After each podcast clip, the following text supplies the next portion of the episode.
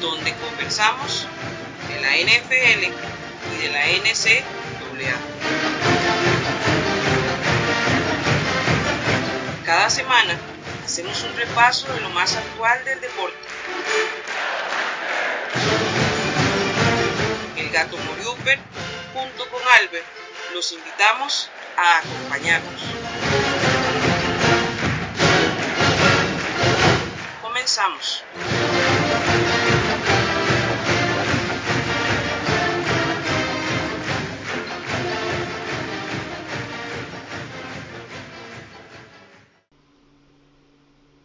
Saludos mis estimados amigos yarderos. Esta es la continuación de el podcast de predicciones y de temas varios de la NCAA. Como ya saben, pues, nos acompañó Edwin, nos acompañó Albert, nos acompañó Oscar y fue un programa muy muy muy sabroso. Se hizo con mucho cariño, se produjo con muchísima información y, estas, este que es el cuarto programa, que son las predicciones, de verdad que lo van a disfrutar muchísimo. Entonces, sin más, los dejo con este especial. Pero bueno, ahora sí vamos al, al por decirlo así, al, al platito fuerte. Vamos con las predicciones. Como les dije, este año es, es un año muy interesante. Siento que en varias conferencias la, la balanza se va a equilibrar este, en, dentro de los programas, ya que muchos programas están en transición, han perdido demasiado talento en los últimos años con la NFL y otros equipos que han conservado talento. Entonces, vamos a ver cómo, cómo funciona esta temporada y vamos con lo que un poquito lo que son las predicciones, como decía el compañero Fonso, a jugar de pitonizos. Y vamos a empezar con la Atlantic Coastal Conference. Recordando, Gato, este año no juega Notre Dame ahí, ¿verdad? Por aquello, para que lo tenga, para que lo tenga presente. Pero vamos a ver cuáles son los, los equipos que podrían alzar la mano dentro de la ACC. Entonces, Edwin, ¿quién crees vos cuáles serían los equipos favoritos dentro de esa conferencia para llevarse el posible campeón? Eh, mira, yo creo que Clemson sin duda es la opción número uno y el no-brainer, como dicen por aquí. Pero yo, si tuviera que ponerle las fichitas a algún equipo, fuera Boston College. Ya el año pasado eh, fue duro en algunos en el partido que enfrentaron contra Clemson, pero con un Phil Jurkovich más hecho, evolucionado, creo que podría causarle un poco de problemas. No sé si para arrebatarle el título, pero sí creo que podría ser mejor que la mayoría de equipos que están en la división. Y de ahí Florida State, si Milton Mackenzie o Mackenzie Milton, a veces me confundo, el que viene de UCF, eh, está ya bien y hace una buena temporada, también podría dar la sorpresa por ahí. Y, no sé, yo creo que sí, más allá de Boston College, que aparte también se quedó la mayoría de su línea ofensiva, donde está el hijo de Bravel, el técnico de Titans, por ejemplo. Eh, y el, el, center es hermano de Lindstrom, también creo que es center de la NFL.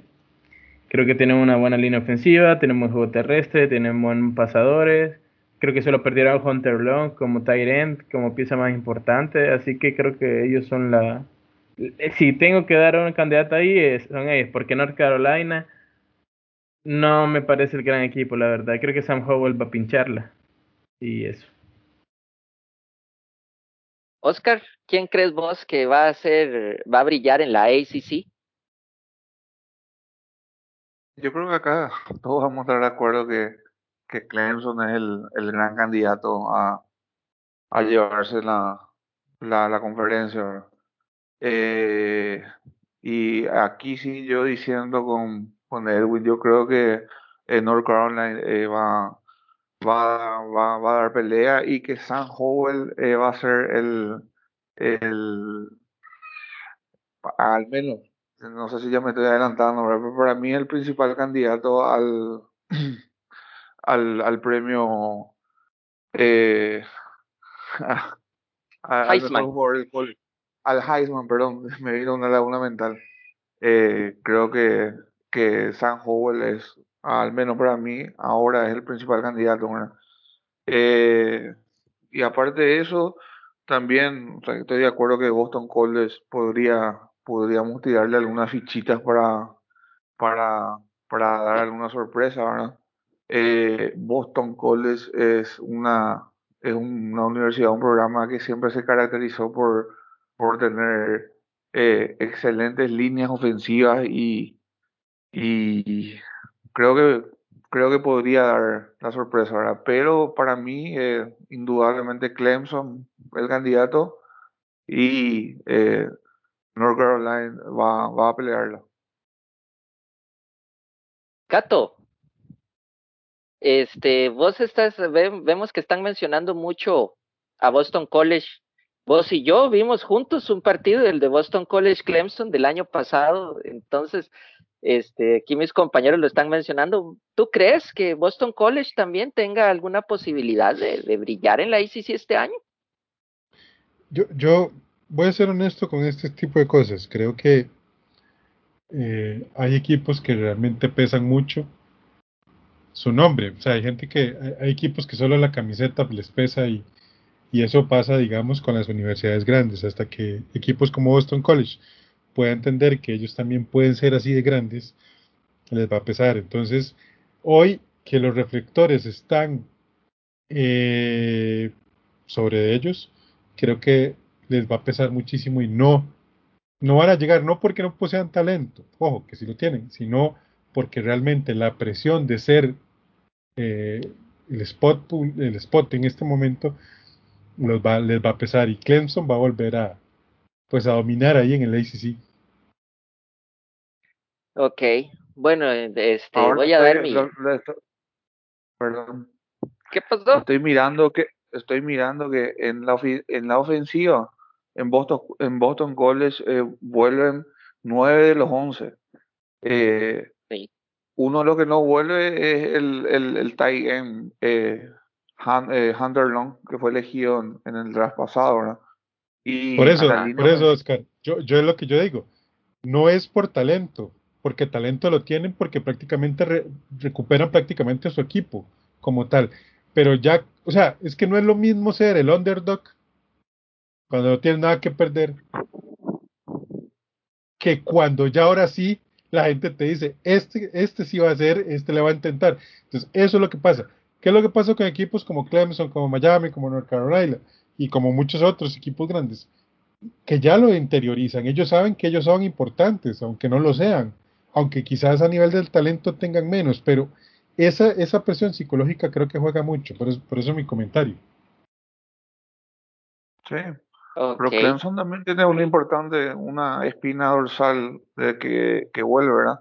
Eh, el coreback eh, DJ eh, Lele, ¿sí? el año pasado jugó unos, unos creo que llegó a jugar cuatro o cinco juegos cuando cuatro, tres o cuatro juegos cuatro juegos cuando estuvo lesionado eh, Trevor, Trevor Lawrence. Y aparte de eso eh, le, le tiene a, a, al receptor este Justin Ross que, que, que fue uno de los mejores del año pasado y en la defensiva eh, el capitán este James Kalski el famoso el que le dio el golpazo este a a, al quarterback de Ohio, eh, a, hoy estoy con laguna mental, ¿eh? a, a Justin Fields. A, a, Justin Fields en, en, en, el partido de semifinales del, del college, ¿verdad? Y también alguien a quien debemos mirar mucho es el, el, el, que el año pasado fue eh, True, True Freshman, este chico, eh, Brian, Brian Breeze, Brian Brice creo que es, El, el, frontal, el defensivo, el, el, el, tackle defensivo que el año pasado siendo true freshman ya, ya fue de impacto inmediato y ahora en su segundo año creo que, que la va a romper y que para el draft del 2023 es un fija top 5 o top 10 el, en, en, en el draft. Sí, bueno, ahora sí, sigo yo metiendo la cuchara. Primeramente, con Boston College, estoy totalmente de acuerdo. una de las mejores líneas de eh, ofensivas que hay en la liga en este momento, prácticamente una línea ofensiva top. Eh, Boston College se ha caracterizado por desarrollar siempre un muy buen juego por tierra gracias a esa línea ofensiva. Yo no pongo a Boston College y espero no tragarme la lengua y espero no mordérmela, pero es que es porque yo no le tengo mucha fe a su mariscal. Eh, Jukovic o Jokovic, creo que es el apellido, es un apellido así, es eslavo, yo creo que es Jukovic el muchacho tiene un brazo, un cañón de brazo, o sea, él lanzar 50, 60, 70 yardas, como que si estuviera tirando una piedrita en un río, lo hace sencillísimo. Pero el problema que yo le vi a él el año pasado fue precisión. Si él corrige eso, esa, esa precisión, podría meter este, a Boston College dentro de la conversación y sería sorpresa. Yo, pero yo en lo personal todavía, todavía le tengo, le tengo este, mis, mis duditas. Para mí, verdaderamente, Clemson, Clemson, si es algo que siempre se ha mantenido, es su, juego defensivo Clemson tiene una muy buena defensa. Lamentablemente el año pasado en la semifinal la secundaria se quedó en el bus, pero por lo general Clemson tiene muy buenas defensas. Yo todavía no le veo a DJ, todavía no le veo, para, por lo menos para este año, no lo siento, no lo siento, este, que sea el año para él, tal vez el siguiente, pero este todavía no. Y yo verdaderamente cuando yo empecé a ver college football, había un entrenador en Texas, un tal Mac Brown, que es ahora el de North Carolina. Entonces me inclino por, por el conocimiento de, de, de lo que es Mac Brown y siento que North Carolina tiene la oportunidad. Sí, quedó muy diezmado, perdió a sus dos corredores titulares del año pasado, que hicieron entre ellos un tándem bestial pero siento que Sam Howell, este, este es el año que Sam Howell tiene que verdaderamente demostrar lo que vale. Y si demuestra lo que vale y bajo la tutela de Mac Brown, siento que North Carolina tiene una gran posibilidad de pegarla, pero eso sí, le tiene que pasar por encima a la defensa de Clemson. Eso sí, algo que hemos hablado todos y creo que estamos de acuerdo, ¿Cuál es el equipo que están inflando en la ACC? Alguien que quiera responder. ¿Quién es el que están inflando en la ACC que lo ponen de campeón? Y yo sé que nosotros cuatro no le vemos nada. A Miami. ¿Quién se lanza? A Miami. Oscar, ¿estás de acuerdo con Miami? que lo están inflando. Sí, lo, sí, lo están inflando por, por el por el coreback este eh, King, eh, pero yo no le veo mucho mucho talento realmente. Eh, yo, mira, he leído varios rankings de, la prensa especializada, por decir de una forma, ahora hay muchos hasta lo tienen como en un top 3, en un top 5 de, de coreback para, para el año que viene, ¿verdad? Pero no sé, yo creo que es más, más prensa que, que talento, ¿verdad? Así como, bueno, cuando, cuando lleguemos a, a Oklahoma a hablar de Spencer Rattler también eh, eh, pienso algo similar, ¿verdad? Pero vamos a dejarlo para cuando lleguemos ahí. Edwin, ¿y tú estás de acuerdo también? Bueno, yo sé que estás de acuerdo, pero quiero, quiero, quiero escucharlo más, más, más detalladamente. Claro, es que es inflarlo por Derrick King. No hay otra explicación, creo yo porque ofensivamente tampoco tienen los mejores jugadores, porque ofensivamente, aparte de haber perdido a, las piezas más importantes de su línea defensiva, creo que tampoco ha tenido prospects interesantes estos últimos años que puedan suplantar el, el, el, hueco, por ejemplo, de, de Phillips o de Rousseau o de Roche. Creo que no tienen las piezas necesarias. Entonces creo que es más que todo, ah, sí, Derrick King va a ser un jugadorazo, va a ser el Cam Newton de Miami, inflemos a Miami. Entonces, yo no estoy nada de acuerdo. Creo que Cam Newton es una anomalía también. No creo que, que Derek King sea Cam Newton. Creo que no tienen las armas necesarias para hacerlo.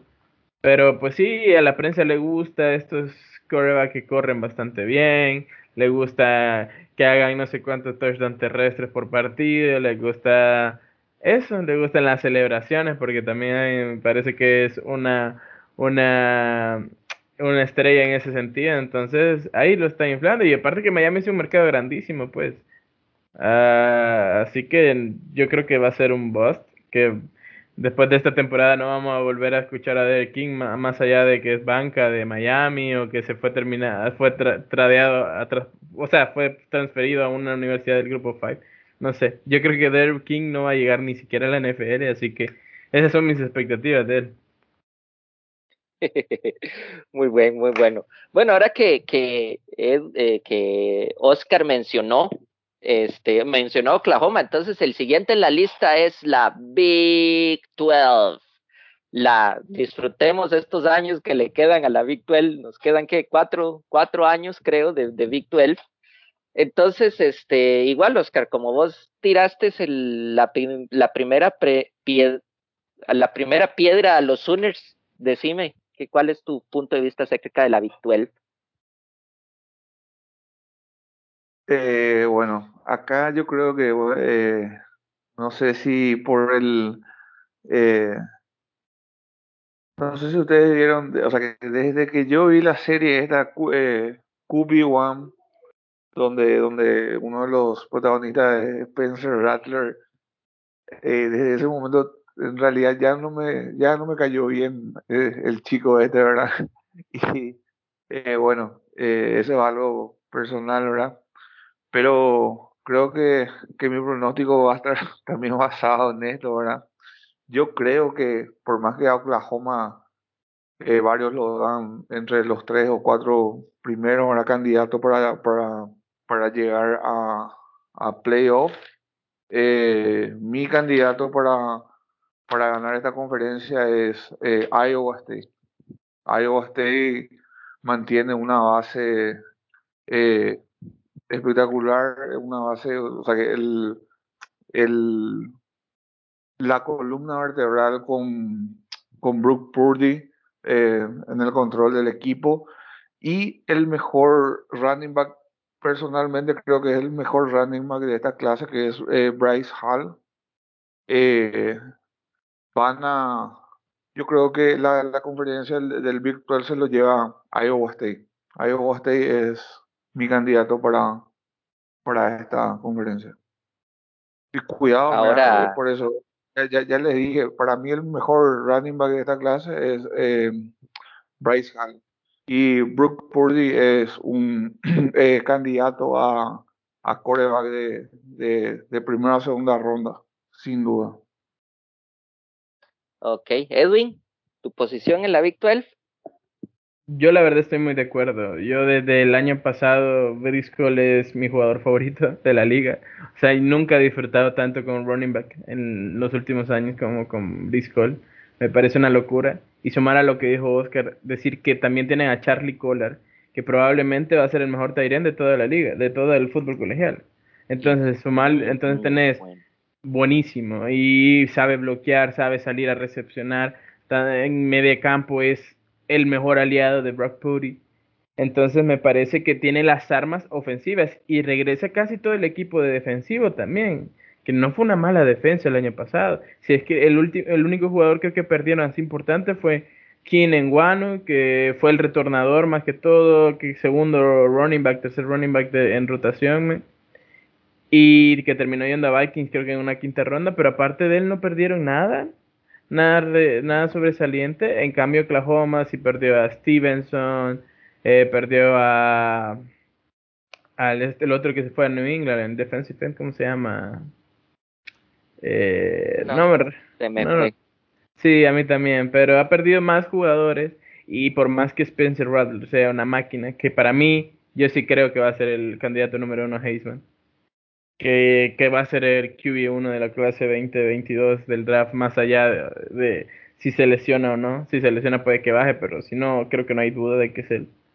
Así que ahí está mis, mi, mi candidato, eh, Iowa State, y a esperar qué hace Oklahoma. Creo que va a ser creo que cualquiera de los dos puede llegar en el cuarto o tercer puesto del CFP este año. Y de hecho, eh, en el Zone hicimos un programa hablando de quién, quiénes podrían ser los, los cuatro finalistas del CFP. Yo tenía en el cuarto Oklahoma o Iowa State, el que ganara la conferencia. Los tengo así a ese nivel, pero personalmente me inclino más por, por Iowa State. Gato, ahora te quiero meter en la caja de bateo de la Big 12. ¿Quién, crees vos que, pueda llevársela? ¿Estás de acuerdo con ellos? este, la verdad del caso es que por todas las cosas que han dicho, sí estoy de acuerdo con Iowa State. Creo que, vienen embalados, por ahí van a ir eh, con, un buen talento. Y sí, sí, es muy probable. Cuidado con Oklahoma, ¿verdad? Siempre Oklahoma pues tiene lo suyo, pero eh, Iowa State ha estado, jugando bien y es muy probable que este año sea, sea su año. Bueno, para mí creo que es prácticamente una decisión unánime. Eh, Iowa State este año presenta un excelente equipo. Ahora que, estaba, que estuvo mencionando Edwin Altayent, hace unos días he estado viendo partidos, por cierto, de Iowa State. Es un Tayent impresionante, muy, muy impresionante. Es muy pesado, pero a la vez es muy ágil. Me recuerda mucho a Gronkowski, en, ese aspecto Titans fuertes, pero a la misma vez con manos muy buenas, o sea que verdaderamente te pueden este, proteger a tu mariscal de campo y también pueden hacer grandes jugadas en lo que es más que todo a media distancia o distancias cortas. Con respecto a Oklahoma, a mí verdaderamente me gusta, me gusta Spencer Rattler siento yo que sí, son de esos, de esos mariscales de campo que nos van a llenar, de un montón de bombas de pases de 30, 40, 50 yardas. Es lo que lo, siempre nos tiene acostumbrados Oklahoma, ¿verdad? Para nadie es un secreto aquí que Oklahoma siempre ha sido un programa muy pasador. Eh, siento yo que sí, que Spencer Rattler este, va a brillar, pero aún así este no va a ser su, su año. Siento yo que hay que esperar todavía cómo se, se arma, se arma Oklahoma.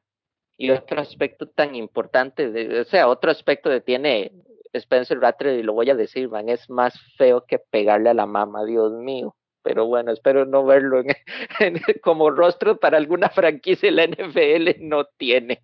Por lo menos que le corten el pelo un poco. Pero algo muy, muy interesante que, que también, y, y, le voy a caer mal a Edwin, este, siento yo que, Texas, o sea, Texas no, no va a brillar, pero va a ser incómodo. Siento yo que el mariscal de campo que traen Corey Thompson es muy bueno. Verdaderamente, cuando lo vi jugar el Sugar Bowl, me, me gustó mucho la forma como llevaba el drive, como llevaba el equipo.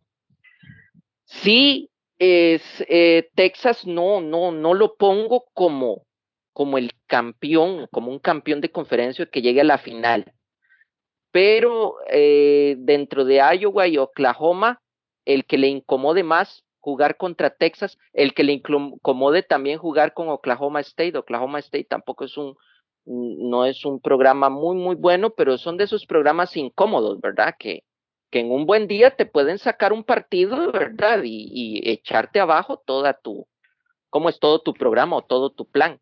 Entonces siento que... Quería agregar también que, por ejemplo, eh, creo que Kansas con mi querida Kansas con Leipold y con todos los movimientos que ha hecho esta offseason, no va a ser el equipo que no ganó ni un partido el año pasado. Creo que tal vez le puede complicar las cosas. Y si tengo que agregar a alguien más incómodo, aparte de Texas que lo mencionas vos, yo agregaría Kansas State. El año pasado Kansas State terminó 4-6 con un Vaughan, que para mí es el segundo mejor running back de, del, del college. O sea, los dos mejores running backs están en el Big 12. Eh, para mí, para mi gusto. Entonces, Deuce Vaughan más el quarterback Will Howard creo que también tiene espacio para madurar. Yo creo que es una, son, quizás está un poquito menos abajo del nivel de Texas, pero puede dar la sorpresa y no me sorprendería que Iowa o, o Iowa State o Oklahoma terminen cayendo en un partido cerrado contra, contra los Wildcats. Sí, en realidad, como, como conclusión, la Big 12 pues, va a estar muy cerrada, verdaderamente va a estar muy cerrada. Obviamente, Iowa State y Oklahoma levantan la mano, pero más que todo Iowa State, pero sí la van, la van a tener complicada. Y algo que sí, verdaderamente, y algo para, para recordar del año pasado que la Big 12 tuvo dificultades para jugar contra, contra los equipos de la Sun Belt. Yo creo que todos los que jugaron contra alguno de la Sun Belt perdieron. Contra Arkansas State, UL Lafayette también sacó, le sacó juegos importantes a equipos de la Big 12, entonces habrá que ver cómo le va a esta conferencia que ya tiene sus añitos contados.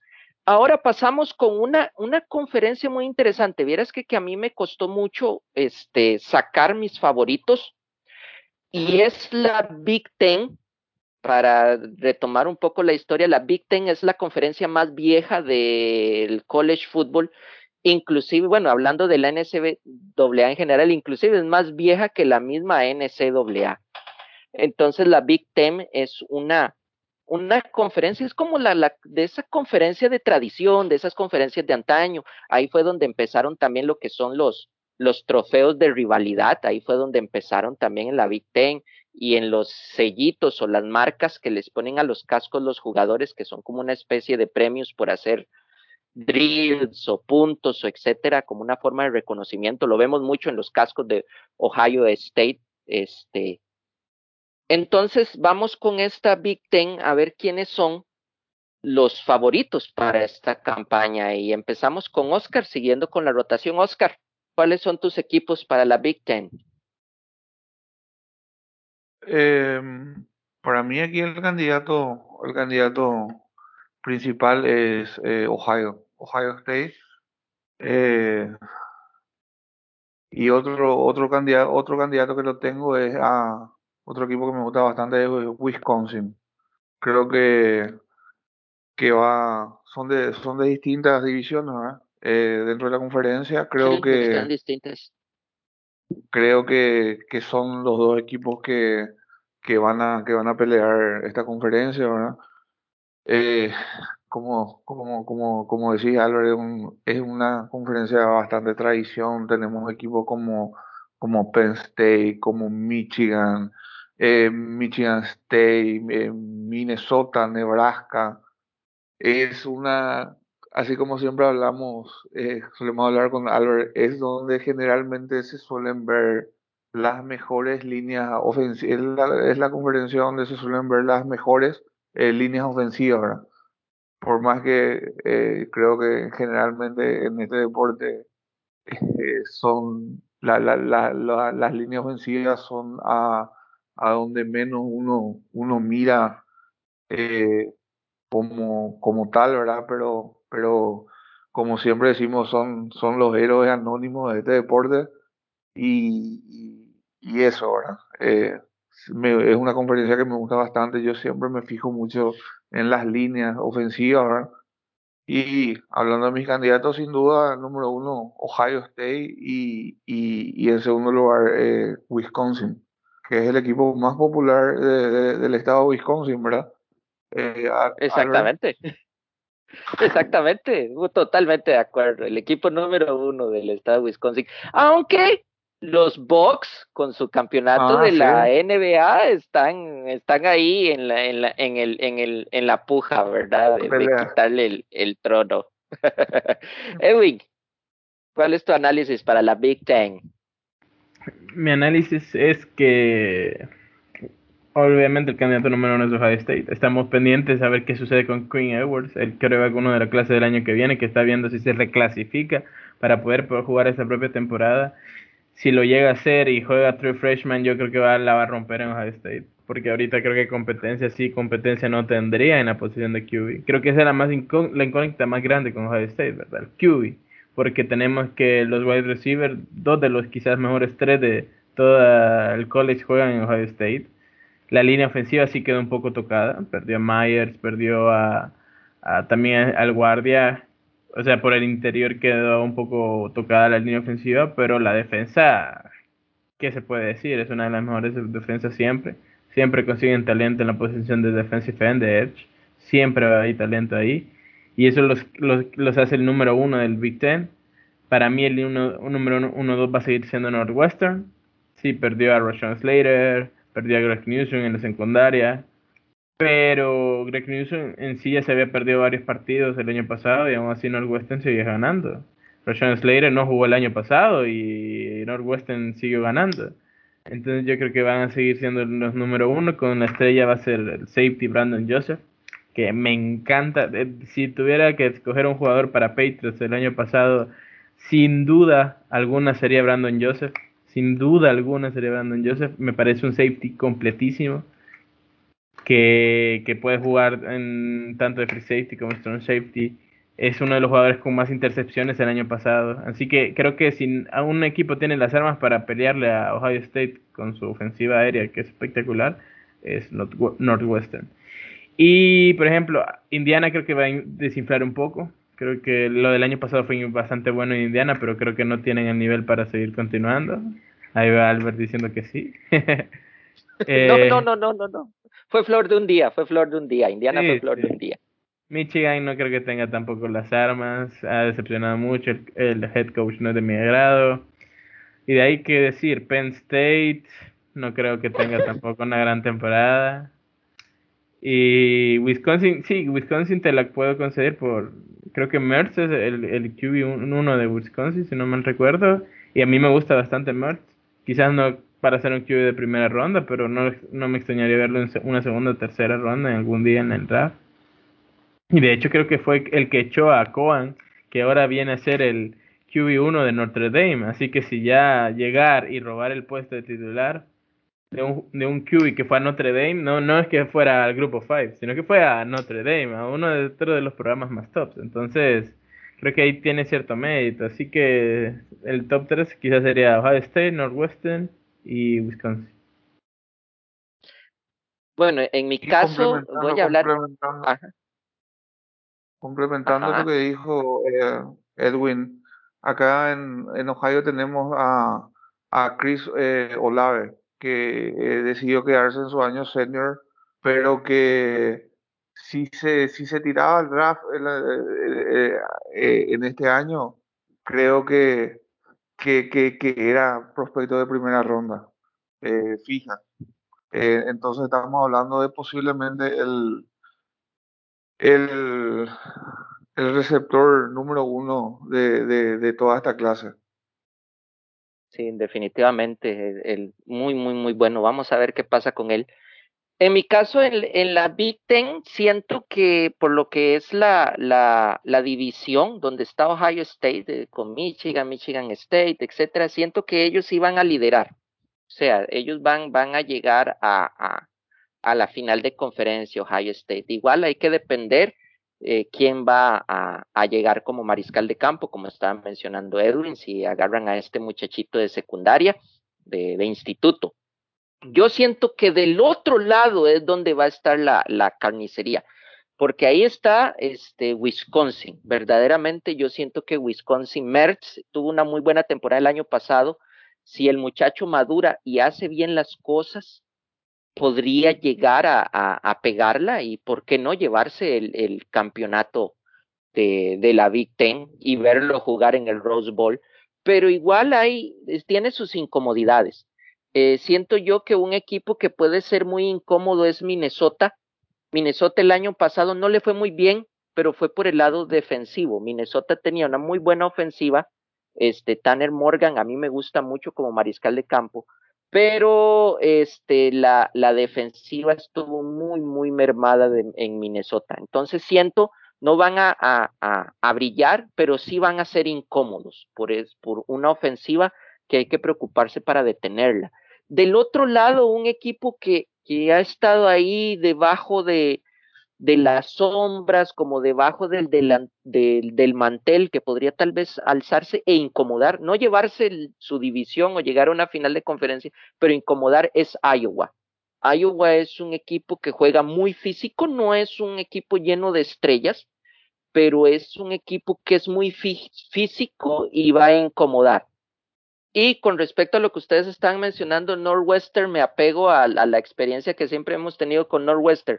Un año tiene un temporadón y al siguiente pasa desapercibido. Entonces, por esa sensación de ascensor y siguiendo la estadística, siento que Northwestern este año va, va para abajo. Entonces, para mí, Wisconsin va a tener el, el camino complicado en su división, pero no imposible Ohio State la va a tener fácil, pero siento que, que esa final sí va a estar muy reñida. Y sí, sería Wisconsin, Ohio State, y cuidado, y Wisconsin nos da la sorpresa. Gato, ¿alguna conclusión de todo esto que hemos estado hablando? ¿Cuál es tu, tu opinión al, al respecto de lo que hemos comentado en la Big Ten? Este, yo en la Big Ten, la verdad del caso es que yo personalmente veo muy fuerte a Ohio State, no tanto por el, su ofensiva, sino por su defensiva. Fue bastante dominante, al menos en los momentos en que los vi jugar. Y, creo que esa, esa línea o esa, esa defensiva como tal va a dominar. Eh, por ahí Minnesota, por ahí Wisconsin, por ahí Iowa, que coincido con Albers, han sido muy físicos el año pasado. Este, puede que hagan algo, pero creo, desde mi escaso conocimiento, por supuesto, que es Ohio State el que va a dominar la Big Ten este año una vez más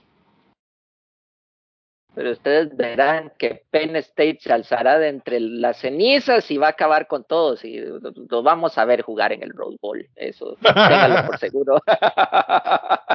sí, claro, esa ni yo me la creo y es mi equipo, qué huevado. Aunque sí he estado viendo que, que Penn State sí ha estado reclutando este, jugadores defensivos muy buenos, he estado siguiendo el, Instagram de ellos y sí he estado viendo que han hecho muy, muy papel en ese lado del balón.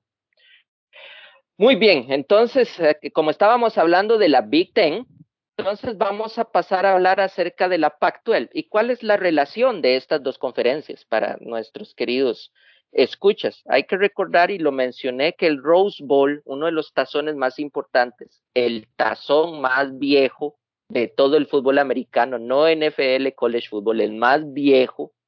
Es más, la palabra tazón viene gracias al tazón de las rosas. Entonces, este tazón se caracteriza, este, a diferencia de que cuando le toque recibir una semifinal nacional, pero por lo general se caracteriza por enfrentar al campeón de la Big Ten contra el campeón de la Pac-12.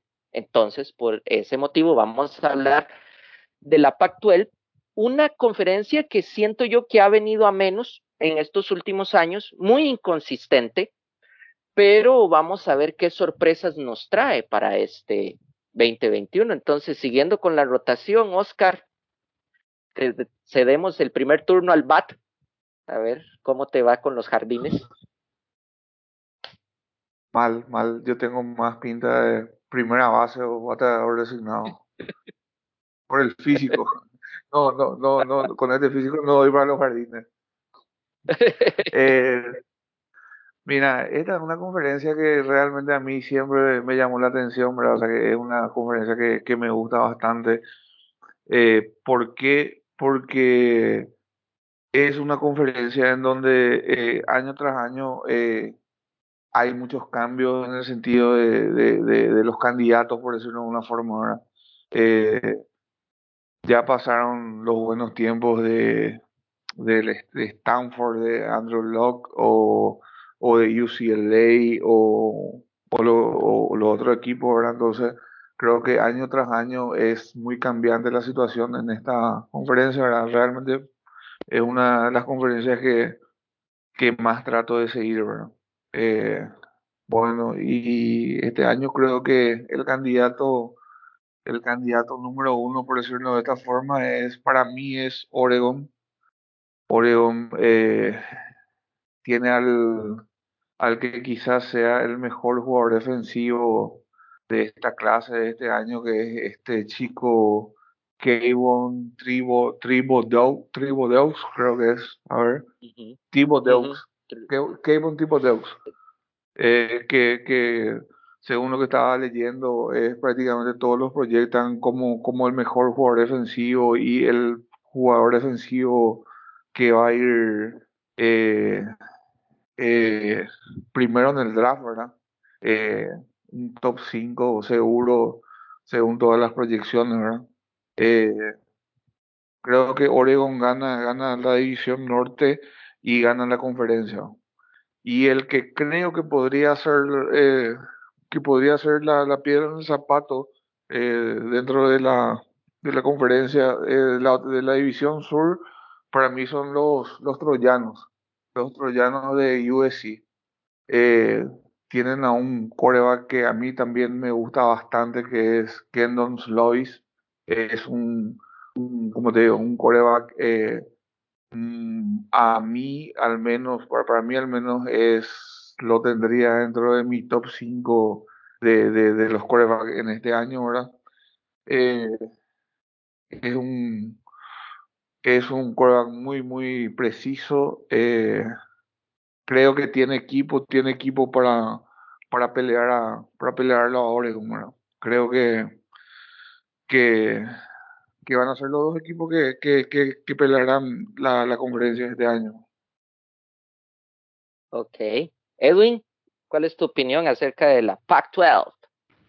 Yo comparto, solo que al revés. La verdad creo que USC va a ser candidato más importante, sobre todo por el tema del Q. Eh, Keldon Slovin para mí es el segundo mejor después de Radler, el segundo mejor y, y creo que si hay una emergencia por QBs en el draft que viene va a ser top 5. O sea, para mí está arriba que Howell. Todo el mundo pone a Howell muy arriba. Para mí creo que Slovis está incluso más arriba. Ya le ganó el puesto a JT Daniels, que lo tuvo que mandar a, a Georgia.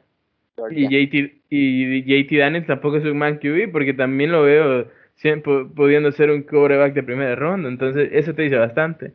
A nivel ofensivo tampoco perdieron mucho. Perdieron a St. Brown, que fue el segundo jugador que más yardas le generaron por, por aire, pero que se queda Drake London, que es el mayor eh, artífice por aire del equipo, así que tampoco creo que sea muy sangrante la pérdida. en línea ofensiva perdieron a, a, a pero creo que aún mantiene una buena línea ofensiva. Y por el otro lado está Oregon, que defensivamente me gusta, pero ofensivamente no me termina de convencer. Entonces creo que va a ser como la guerra de la ofensiva de USC contra la defensiva de, Oregon creo que va a ser ahí se va a definir así quién va a pasar o quién va a ganar la conferencia. Si me tenés que decir a día de hoy, yo voto por USC, pero Oregon está ahí, ahí, a, a, a nada prácticamente. Y también bueno, recordar este, que, que USC, USC tiene al, al recluta número uno de, de la clase 2021 que era este chico, a ver, Cory Foreman. ¿Verdad, Edwin? Cory Foreman. Cory Foreman. Sí, cierto. Sí, que, sí, Foreman, que fue, que fue el, sí, sí, sí. el recluta, el, el, el, el, mejor rankeado dentro de los prospectos que del, del high school, eh, eh, decidió jugar para, para los troyanos. Es un defensive end, creo. Sí. Bueno, en mi caso, este, creo que es otro, otra decisión unánime para mí. USC viene con todo esta temporada. Kieron Slavis me encanta cómo juega. Verdaderamente el año pasado perdieron contra Oregon por mala suerte. O sea, la verdad fue, fue mala suerte. Es un, como dice uno en este, en este deporte, en el fútbol americano, y es lo bonito, ¿verdad? Puedes tener buenos días, puedes tener malos días, y lamentablemente USC tuvo un mal día en su final de conferencia, pero yo le tengo fe a, a USC, aunque Gato diga lo contrario. Ya me está haciendo un marcador. Ahorita, ahorita te dejo, te doy a vos el chance. Entonces siento que USC la va a golpear este año. Eh, Oregon eh, sí pueden llegar, es el que está más llamado para, para ganar el, el, lo que es la división norte, a menos de que Washington dé alguna sorpresa que es el único así que le podría más o menos complicar la, el camino, pero creo que Oregon, de que puede llegar a la, a la final del pacto, él puede llegar, ganarla, lo dudo mucho. USC, lo que sí necesita es pasarle por encima a un equipo de esos, como mencionamos, incómodos. Para mí, el, equipo incómodo en esa conferencia es Arizona State. Eh, y ese partido entre USC y Arizona State por el sur de, del Pacto va a ser muy decisivo, pero al final siento que, y comparto, eh, la USC es el que va a salir triunfador. Le va a costar un poquito, pero sí es el que está mejor armado. Entonces, gato, decime, decime la opinión ya, te cedo la palabra. Este, no, no, a ver, Oregón le ganó muy bien a USC el año pasado, man. O sea, decir eso, que fue una... Eh, fue suerte, no, no, man. Este, y de hecho coincido con mi compañero Oscar, que creo que Oregon va a ser el, este año en la Pac-12 el, equipo que va a, sacar la cara por ese, por ese, ese, primer lugar. Aunque evidentemente este, considero que USC va a estar muy cerca de ellos, pero eh, Oregon es el que va a llevarse todos los buenos, los buenos, ¿cómo se llama? Los buenos ganes. los buenos ganes, los mejores ganes. Bueno, también es, es algo, ajá.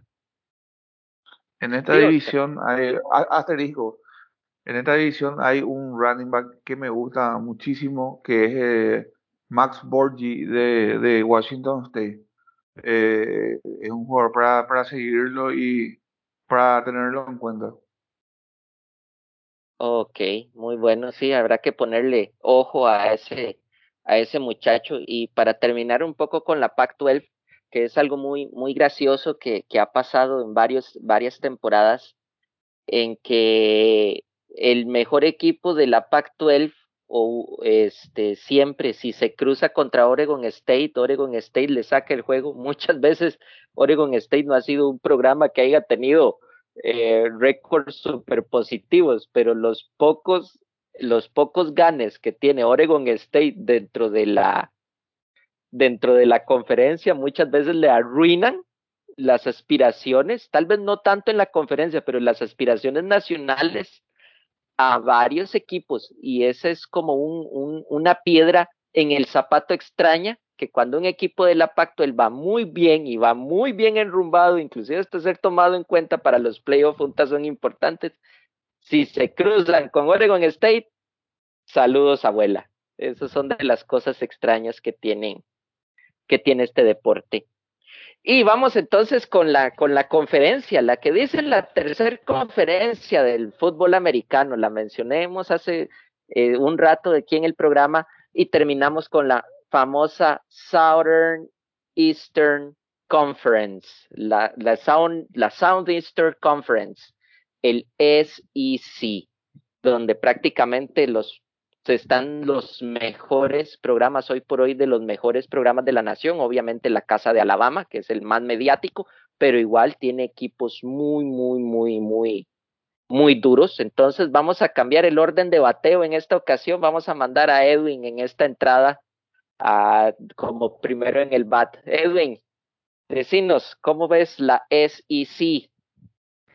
Creo que la SEC es la conferencia más interesante que creo que puede dar más sorpresas, porque Alabama es un equipazo, siempre, siempre es un equipazo, viene a tener la mejor clase de recruit de toda la historia, pero al final son jugadores que son freshman, que no van a jugar todos los minutos, y los jugadores que se quedaron después del equipazo que tuvieron el año pasado, no sé si puedan mantener las expectativas. Bryce Young no ha jugado un partido como titular en su, en su carrera universitaria aún, es de ver cómo se adapta llegó siendo uno de los mejores, creo que es top 10 de mejores calificados por, por los reclutas como coreback, así que es de ver, pero yo creo que Georgia puede sorprender bastante. A mí, Georgia, eh, te lo digo, Georgia para mí es el uno.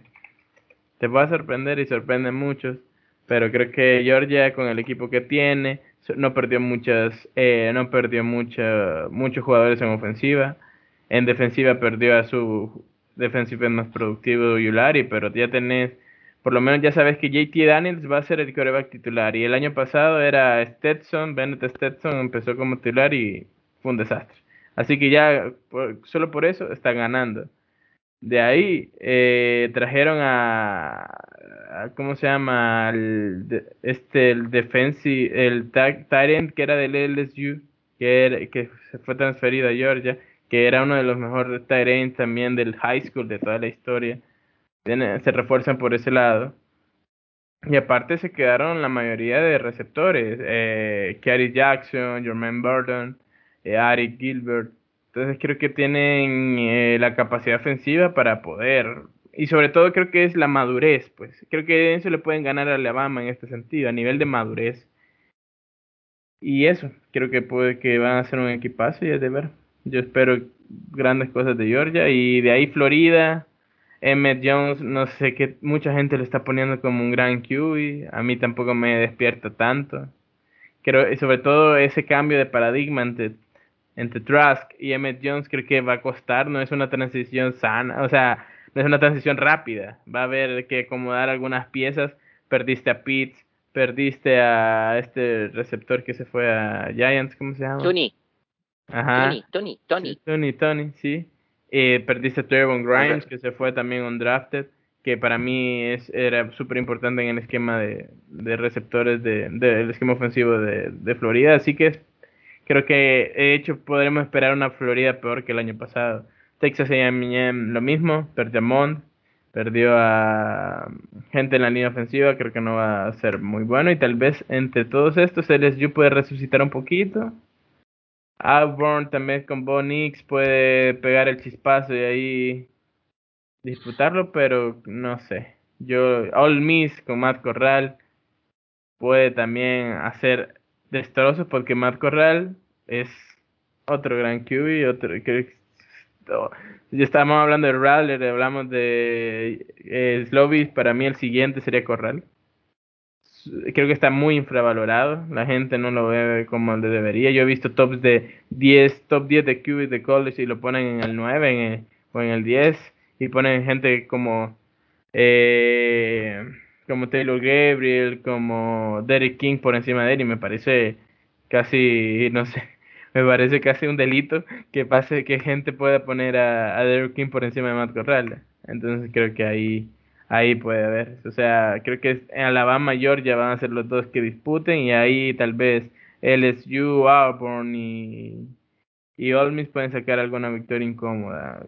Más allá de eso, no lo veo, sobre todo con Tennessee como está después de haber perdido tantos jugadores. Tennessee ahorita va a ser el fondo del, de la SEC y que otros años pues, era el equipo incómodo con el que jugar, este año no va a ser para nada eso. Ok, este, Oscar, ¿cómo ves a la SEC? Eh, yo creo que le tengo como, como número uno a, a, los Crimson Tide, a Alabama. Eh, cierto, Bryce, Bryce Young no, no, no, todavía no tuvo muchos snaps en, el college, ¿verdad? Pero mantiene uh, es un programa que por más que año tras año pierda eh, grandes jugadores vía draft, eh, mantiene, mantiene una, una columna vertebral, ¿verdad? Acá tenemos, aparte de Bryce Young, por ejemplo, en la ofensiva, eh, sigue este chico eh, John Mechie. Eh, imagínate, en los últimos dos drafts, eh, Alabama dio a a dos, a dos en, en, cada draft, a dos, o sea que son cuatro, cuatro receptores en primera ronda en los últimos dos drafts y creo que Mechi es el siguiente, ¿verdad? Es, es uno de los receptores eh, top de esta clase, ¿verdad? No, no me sorprendería que, que sea un jugador de primera ronda. Le, también tenemos a a Brian Robinson, que ya es un jugador senior eh, que, que ya tiene experiencia dentro del equipo, ¿verdad? En, como running back. Eh, tenemos a Evan Mir, que posiblemente también sea considerado uno de los mejores tackles de esta clase, el left tackle de, de Alabama. Y en la parte defensiva, eh, jugadores como este chico, el, el corner Josh, Josh, Hop, puede ser, Josh, Josh Hop, eh, también es un, un prospecto top eh, dentro de la posición, ¿verdad? Para, para el próximo draft. Creo que a pesar de, todas las pérdidas que tuvieron, eh, sigue, sigue, siguen intactos como candidato número uno eh, a llevarse la conferencia. Y sí, el que le podría dar pelea es Georgia, bajo, el mando de JT Daniels, un jugadorazo, jugadorazo, la, verdad que es un, un muy bueno. Y eh, Georgia siempre se caracterizó por su por el excelente juego terrestre, ¿verdad? Y este año no va a ser la excepción con, con este chico eh, Samir White. Creo que, que va a ser el, el, el que va a llevar la, la, la, la, la batuta de la ofensiva eh, en Georgia. Entonces, creo que mi 1-2 es Alabama, Georgia. Y el que podría ser la piedra en el zapato de algunos, ahí tenemos a, a Florida o Texas A&M. ¿no? Texas A&M creo que eh, de esos equipos, como, como, como dijo, como dijeron, eh, esos equipos incómodos a los que no da gusto enfrentar, ¿verdad? Defensivas, defensivas muy fuertes y, y bueno, por ahí viene la mano eh, de mis candidatos en esta, en esta superconferencia. Ok. Bueno, en mi caso, yo voy a ser así como, como muy, muy, muy específico. Este es el año de Georgia. Todo se está acomodando para que Georgia pueda alzar el campeonato de la SEC y llegar largo en los playoffs. Verdaderamente Georgia siempre ha estado ahí, para nadie hace un secreto, siempre ha estado ahí, tocando la puerta, tocando la puerta, pero siempre se le atraviesa o Alabama o en este caso este LSU. Pero si hay una oportunidad de oro para Georgia es este año. Y si no lo logra, va a pasar mucho tiempo que lo pueda lograr. Verdaderamente yo, yo siento a Georgia como mi, mi principal favorito. Igual Alabama siempre está pegando ahí. Alabama es una incógnita. Siempre vamos a empezar. Este año es una incógnita porque de, obviamente renovaron muchas piezas, pero como lo mencionaron este, ustedes y lo hemos mencionado siempre, Alabama siempre ha tenido el talento en el cambio, siempre se reinventa. Año tras año trae sorpresas, año tras año, y siempre está en los tops de los mejores reclutadores. Entonces, es una máquina que constantemente se mantiene este, en cambio y fluyendo, cambiando piezas y encontrando las piezas correctas para seguir el sistema. Pero aún así yo siento que Alabama este, este año va, va a carburar, pero no le va a alcanzar. Y equipos incómodos, como lo mencionó Edwin, eh, All Miss, All Miss con Matt Corral, vean jugar a Matt Corral. Ese es el que le pongo la, etiqueta de High Recommended. Vean a Matt Corral, muy bueno. Pero ¿por qué? Y como lo mencionamos, ¿por qué es infravalorado? Porque juega en All Miss. Decime, si Matt Corral jugara con Tennessee o jugara con Georgia, sería otra historia. Pero de Matt Corral decidió jugar en un programa como, como el de All Miss que sin embargo lo ha alzado bastante. Olmis ha sido muy, muy incómodo estos últimos años en la SEC, pero yo siento que Matt Corral tal vez no logre, no logre eh, llevarse o llegar a la final de la SEC, pero sí va a incomodar. Y otro este gigante dormido es Auburn. Siento que este es el año de Bo Nix, también otro muy buen mariscal de campo. El año pasado no tuvo mucha suerte porque prácticamente tenía un equipo desarmado, pero yo siento que este año Bo Nix la va a pegar, va a incomodar, no va a llegar lejos, va a incomodar.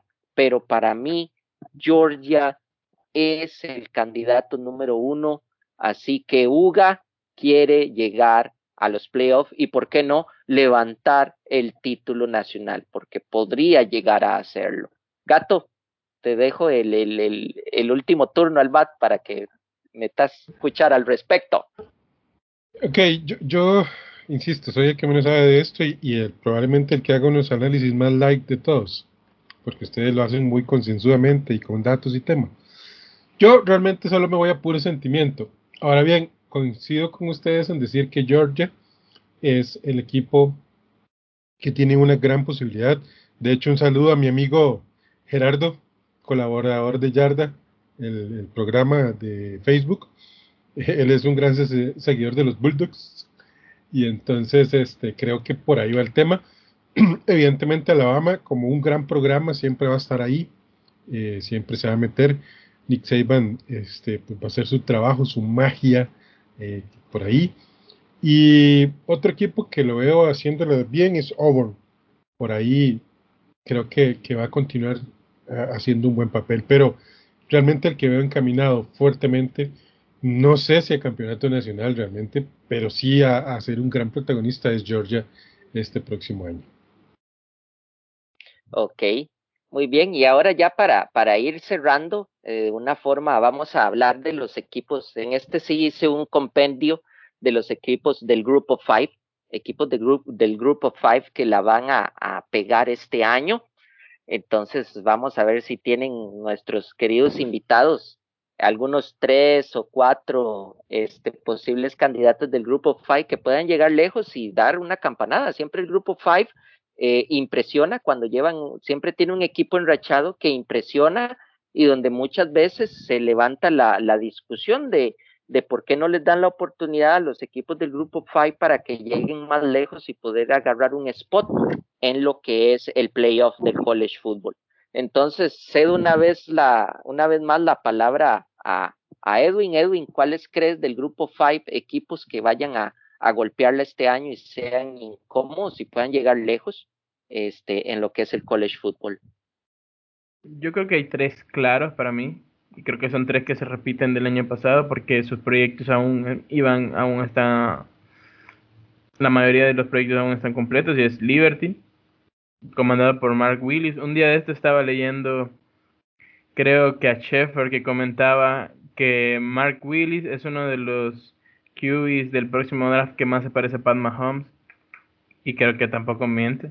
Creo que lo comentó así Sheffer porque hablaba de, un campamento de, de QBs y, salió de colación lo de, lo de Mark Willis, que es un gran QB. Llegó a ganar eh, partidazos eh, con Liberty, le ganaron al otro candidato que más tarde voy a mencionar en el último partido de la temporada, así que Liberty tiene todos los papeles. Eh, creo que el que va a llegar más arriba es Cincinnati, por lo que demostré el año pasado, por lo por Desmond Ryder, que quizás no es tan bueno como, como, Willis para mí, pero que también tiene potencial para ser un segunda ronda, por ejemplo, o un tercera ronda. Creo que solo perdieron a James Hudson, en, así como pieza importante, el left tackle pero de ahí mantuvieron los running backs, mantuvieron el cuerpo de receptores, mantuvieron a la defensiva. Y es por eso también que el proyecto se mantiene bien. Y el otro proyecto del grupo Fake, que es mi proyecto favorito, que fue mi proyecto favorito el año pasado, es, South Carolina, es Coastal Carolina, perdón. Es ahí está mi coreback favorito del college, Grayson McCall. No sé si cuándo se presentará en el draft, pero cuando se presente yo voy a hacer todo lo posible para cubrir y, evangelizar a todo el mundo sobre la palabra de Grayson McCall. Me parece un QB joven que toma súper buenas decisiones y no por nada tuvieron también al, head coach del año. La ofensiva de Coastal Carolina es para estudiarla. De hecho, uno puede buscar ya en Amazon, venden libros sobre eh, analizando la ofensiva de Coastal Carolina 2020, porque ocuparon una mucho eh, play action, mucho RPO, mucho speed option, eh, que dejaban bastante peso de, de, la ofensiva en el, en el QB. Y quiero agregar que este año, aparte, tienen a uno de los mejores Tyrants de la clase, que también lo tenían el año pasado, pero no estaba tan visto y ahora ya está un poco consolidado, que es Luke Lee. Eh, mucha gente lo tiene como tercero o cuarto eh, perdón, de cara al draft que viene. Así que algo bueno de tener también. Perdieron algunas piezas en ofensiva y defensiva los de Coastal Carolina, pero creo que pueden dar la sorpresa. No para llegar al CFP porque sabemos que son unos corruptos, pero para estar en el top 10, creo que Cincinnati, por ejemplo, va a tenerlo algo, algo sencillo. Eh, Oscar, tu opinión acerca del grupo 5 ¿quiénes ves que van a pegarla este año? Eh, coincido con, con, eh, con Edwin. Coincido, coincido, en que Cincinnati es el que, el que va a llegar más lejos, ¿verdad? Eh, ya muchos lo proyectan como un top 10 eh, en, pretemporada, ¿verdad? Eh, Desmond Raider es un jugador que a mí personalmente me gusta bastante, ¿verdad? Y, y de, acuerdo a las necesidades de, de, los equipos del año que viene, podría caer sin problemas eh, en un segundo día, ¿verdad? De draft. La verdad que yo lo seguí el, eh, de, desde freshman, eh, me parece un, un proyecto muy interesante para, para cualquier equipo para, para desarrollarlo en la NFL. Eh, coincido totalmente con lo de Coastal eh, Caroline. Grayson McCall, un jugadorazo realmente. No sé, no, no, no, no sé cómo es, no, no es mi, mi QB favorito, pero, pero sí es un, eh, un muchacho, un coreback interesantísimo. Eh, creo que, que, va a tener un, un año bueno, así como, como lo tuvo eh, el año pasado. Y aparte, bueno, aparte de estos dos, eh, creo que en la, la conferencia, aparte de la, del, del Power Five, del, del Power Five, para mí la, la mejor fuera de ellas es la, la Mountain West. La Mountain West creo que hay dos, dos equipos a los, a los que tendríamos que seguirlos, ¿verdad? Que, que son eh, Boise, Boise State y, y Nevada. Nevada tiene a, a Carson Strong como, como coreback. Eh, es un coreback, es un jugadorazo. También es un proyecto, eh, eh, creo que, que, que, va a ser drafteado sin, sin ninguna duda, ¿verdad? Eh, es un jugador, este año eh, es junior, ¿verdad? Podría decidir quedarse un año más que creo que, que es lo conveniente para él, ¿verdad? Para, para, para, para, que, para ser mejor proyectado en el siguiente draft, pero eh, es un jugador a tenerlo en cuenta, ¿verdad? Si es que, si es que pueden, eh, hay que seguirlo, ¿verdad? Entonces, aparte de Cincy y, y Coastal eh, Caroline, creo que eh, Boise State y, y Nevada son equipos a seguir. Bueno, este, en mi caso, para, para aportar lo que es el grupo Five, hay, hay varios equipos y, y, y, yo le digo a la gente que, que vean, yo sé que muchas veces somos muy mediáticos y nos vamos muchos por Alabama, por, Clemson, por Ohio State, pero a veces hay que fijarnos en esos equipos del grupo Five, sacar el chance y ver sus juegos, ver los highlights, son equipos muy, muy, muy buenos que, que, tal vez no están dentro de los reflectores principales, pero son equipos que, que, te alegran una mañana o una tarde de sábado rajándose en un partidazo digno de, de NFL. Yo coincido con mis compañeros, Cincinnati. Cincinnati verdaderamente, si hay un equipo que tenga la vaga posibilidad de llegar a agarrar ese cuarto lugar en el playoff, es Cincinnati. Para mí, Desmond Reader, hoy por hoy es el mejor mariscal de campo lanzando corriendo. Tiene una precisión cuando él está haciendo las, las play action y las, y las optativas. Tiene una precisión muy, muy buena cuando él está en movimiento.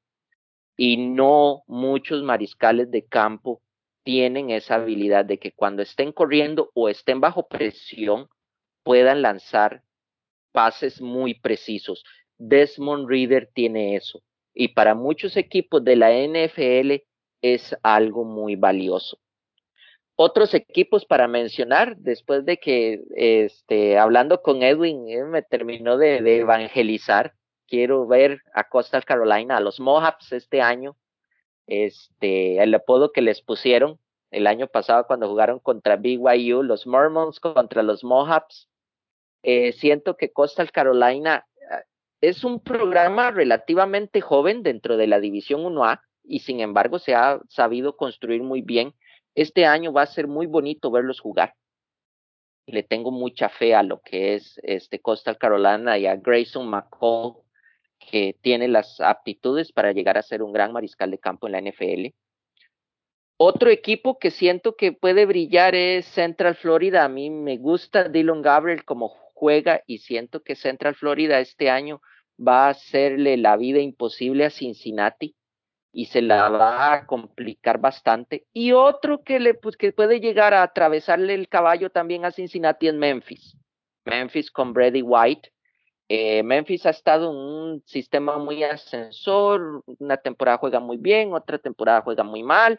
Hace dos años, creo, fue, jugó el, el Fiesta o el eh, jugó en uno de los Super Bowls importantes. No, no fue el Fiesta, fue el Chick-fil-A, el, Eh, el. Fish Bowl, lo jugó. Ajá. Eh, Brady White ya no es el QB de, de Ya no Memphis. está, ya no está. Ay, sí, Ya cierto, se fue, se se, fue. fue. de Memphis. Sí, este, cierto, la se presentó fue. al draft. Ahora es Grant Gunnan. Ah, sí. Ay, muchas gracias por el dato. Sí, cierto, se me fue Brady Dice White. que pensé ya no, que, que más. quiten ese. Dice, dice Albert que ya no. que ya no. Bueno, pero aún así Memphis, este, me gustó cómo jugó. Eh, hace dos años jugó contra Georgia en el, en el Pitch Bowl, es algo muy, muy verdaderamente, fue, es un programa verdaderamente que hay que seguir en el, en el grupo 5. Ya no está Brady White, eh, se me cruzaron los cables de una manera súper garrafal, pero aún así es un bonito equipo. Eh, luego otro que mencionó este, que mencionó Oscar, que me ha gustado siempre, es Boise State. Y si Hank Buckmeyer, que es el, el mariscal de campo titular, entre comillas, porque siempre por lesiones o otras cuestiones no ha terminado su campaña. Ya este año es su año junior, entonces creo que es la hora de que, de que levante, levante la mano por el programa de Boise State. Y Boise State siempre ha sido de esos de esos programas incómodos, un powerhouse en un grupo five, mucha gente lo ha relacionado, Boise State ha tenido por años y años un programa este, muy consistente, verdaderamente. Otro equipo que hay que ponerle el ojo es, por lo que hizo el año pasado, Luisiana, UL Lafayette, por lo menos en lo que es la Sun Belt, va a, a, a golpear bastante y va a incomodar. Y para cerrar, igual me, me, uno con Edwin a lo que es Liberty. Eh, siento que Liberty este año podría ser el BYU del, del, año pasado, ¿verdad? Ese equipo independiente que incomode, que llame la atención y Mali que es muy bueno. Igual, son, son de esos mariscales de campo que son muy buenos, pero como no están en un programa grande, entonces la gente los, los subestima. Y para ir terminando, porque esto lo dejé de último, este, vamos a, tirarle la bola a Gato, un, do, un, toque Gato. ¿Qué nos puedes decir de Notre Dame? ¿Lo ves este año dentro del top 25? ¿Lo ves fuera? Ya no está Ian Book. No, ya no está Ian Book.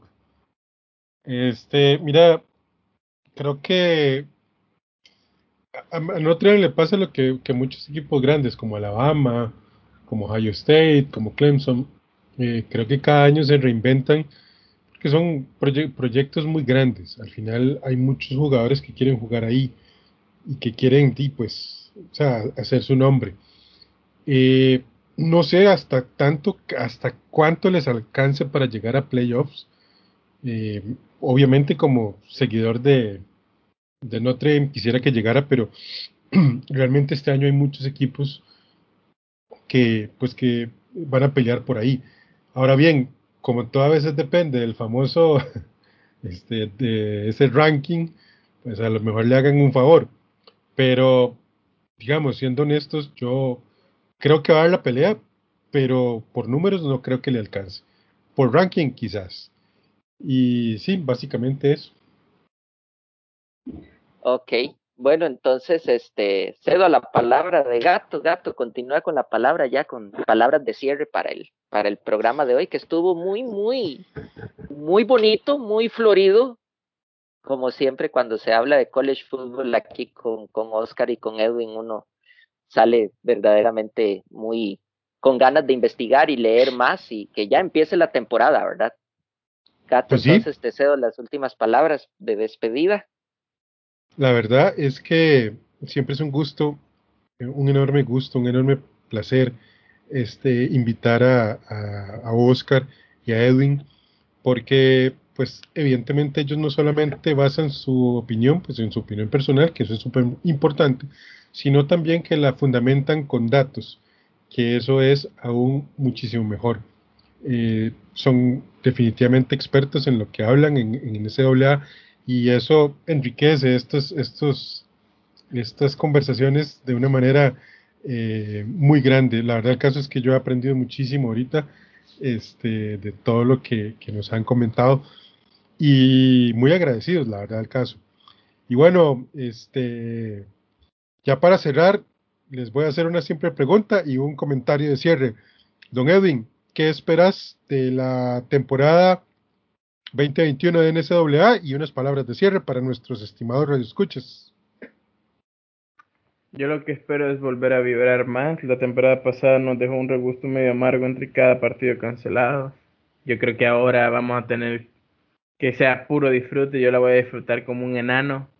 Y independientemente Kansas gane o no, yo quisiera que por lo menos ver una mejora a nivel de actitud del equipo y eso espero que, que sea una temporada muy entretenida, varias sorpresas, no me extrañaría ver alguno de los grandes equipos tipo Clemson, Ohio State o Alabama fuera de los playoffs, entonces eso creo que va a ser un, una temporada de cambio para, para, para la NCAA.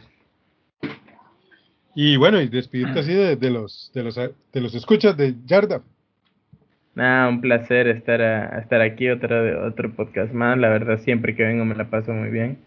Siento que hablamos. Aquí mi novia me está diciendo, ya llevas dos horas ahí, pero a mí se me hace nada de tiempo, a mí se me pasa rapidísimo. Y a ver, a ver cuándo un podcast de seis horas. este, sí, sí, conozco el sentimiento. Aquí también en casa están presionando.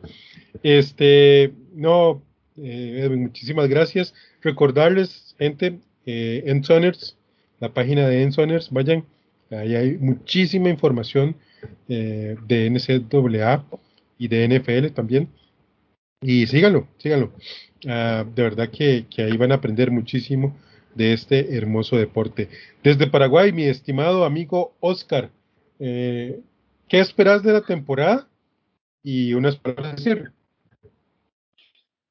Coincido totalmente con Edwin, que, que, que, sea una temporada eh, normal. El año pasado eh, tuvimos conferencias que, que, no jugaron la totalidad de juegos, conferencias con, con seis o siete juegos, ¿verdad? Eh, con público reducido, a lo que no, no estamos acostumbrados, sabemos bien eh, el aforo de esos estadios, eh, verlo a Michigan con sus 100 mil espectadores en, el estadio y, y todo eso, ¿verdad? Que, que a la normalidad y, y esperar siempre ¿verdad? en el college.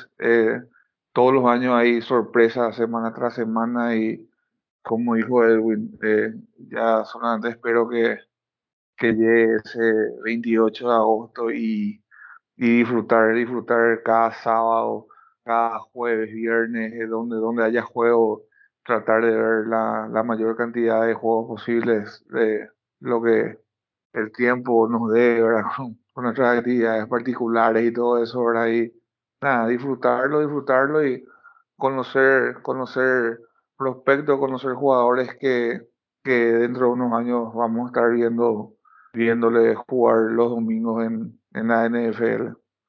Y, y nada, agradecer, agradecer una invitación más a, a este podcast eh, de Yarda 5, eh, 506. Eh, muy agradecido, eh, agradecido eh, hablar de, de, de, algo que tanto nos gusta y, y espero seguir, seguir eh, hablando, colaborando con ustedes en, en, esto que tanto nos gusta y, y nada, eh, un saludo para, para todos los escuchas y, y, y nada, eh, agradecido. Claro, claro, Oscar, para nosotros es un gusto enorme eh, pues tenerlos aquí. De hecho, eh, este año tenemos ahí unas, unas sorpresas que todavía no vamos a develar porque obviamente estamos en tercera temporada y estamos ahí. Pero este, vienen sorpresas interesantes para Yarda 506 el podcast y vamos a estarlas dando eh, pronto, pronto, pronto. Para nosotros, otra vez lo, lo, insisto y lo reitero, Oscar, eh, Edwin, es un enorme placer contar con ustedes este, en este programa Y muchísimas gracias y de verdad las puertas están súper, súper, súper abiertas para que eh, nos sigan acompañando en esta, en esta nueva temporada. Albert, unas palabras de cierre. Bueno, estar como siempre es un placer, como digo, compartir con estas grandes personas y grandes amigos verdaderamente lo que es seguir este deporte. Eh, yo en lo personal quiero que ya empiece la temporada, extraño ver las bandas, extraño ver las barras de estudiantes coreando, gritando. Es que no, no se compara. la fiesta de un partido de college football es, es algo que está en otro nivel. Mucha gente que le gusta la NFL y ver los partidos de la NFL, yo sé que la NFL tiene los mejores jugadores, yo sé que es la liga top, pero ver el sentimiento, si verdaderamente quieres ver el sentimiento, el amor por una camiseta, se ve en el college football.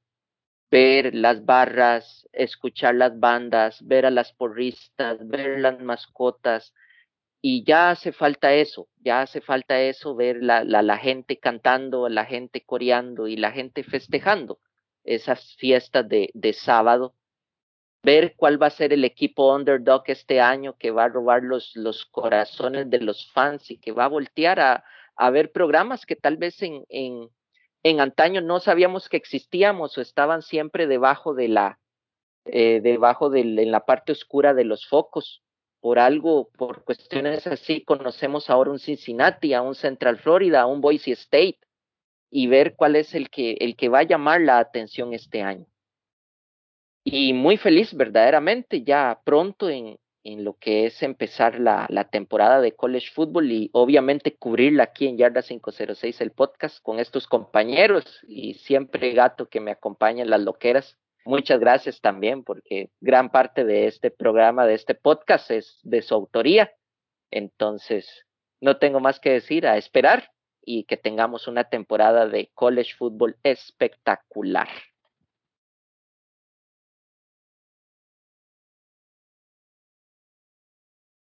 Gato.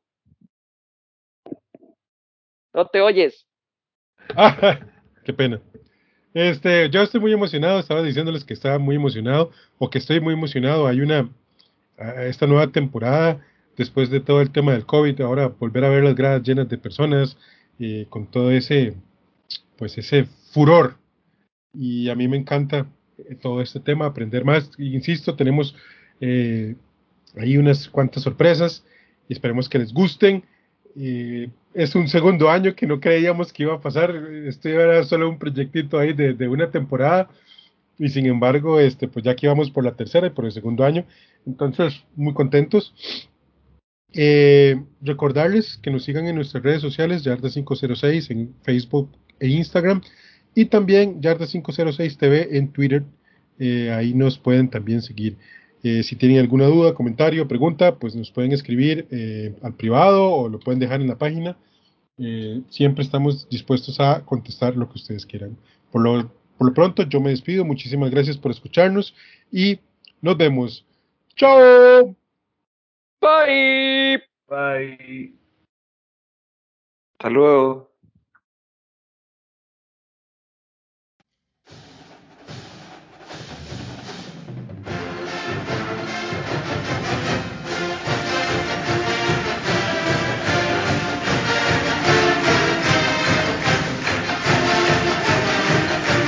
Muchas gracias por escucharnos. Te invitamos a seguirnos en nuestras redes sociales, donde todos los días compartimos información de la NFL y de la NCAA. Ayúdanos a crecer compartiendo el podcast con tus amigos. Hasta el próximo programa de Yarda 506, el podcast.